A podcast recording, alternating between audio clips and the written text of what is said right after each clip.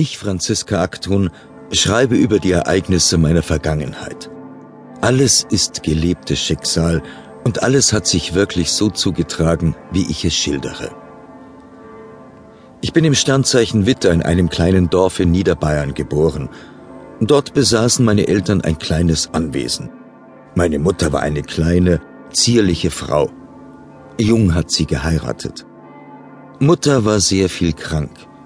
Etliche Male lag sie im Sterben und wir Kinder holten den Pfarrer.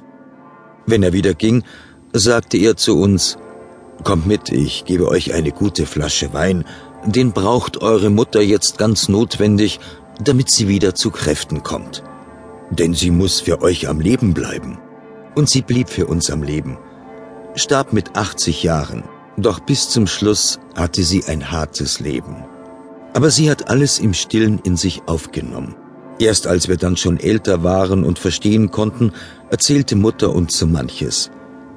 Sie hatte insgesamt 14 Kinder auf die Welt gebracht, doch nur acht blieben am Leben. Vor allem für schwerkranke Kinder ist es eine Erlösung, wenn sie sterben können, sagte sie immer. Ich dagegen konnte mich nie richtig damit abfinden. Denn jedes Kind, das starb, schaute sie noch mit großen Augen an, wenn sie die Sterbekerze anzündete, als wollte es sagen, wir werden uns wiedersehen. Aber sie dachte immer an die Worte, die ihre Mutter ihr erzählte, dass nämlich eine Mutter viele Englein im Himmel haben müsse, die auf sie warten. In Niederbayern 1921. Bis zum sechsten Lebensjahr kann ich mich noch an vieles erinnern. Vor allem, als ich anfing, zur Schule zu gehen. Das war so Ende April, Anfang Mai. Wir liefen barfuß.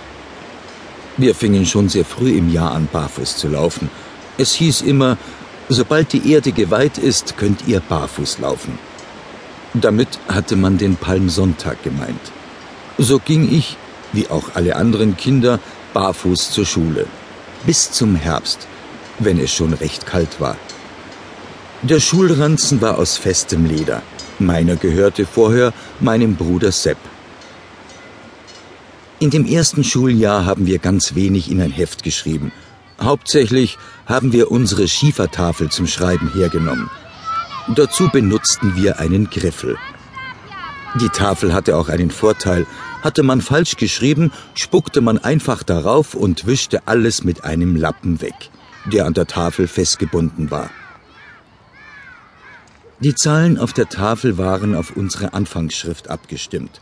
Wir fingen mit dem Schreiben an. Strich auf, Strich ab und wieder Strich auf.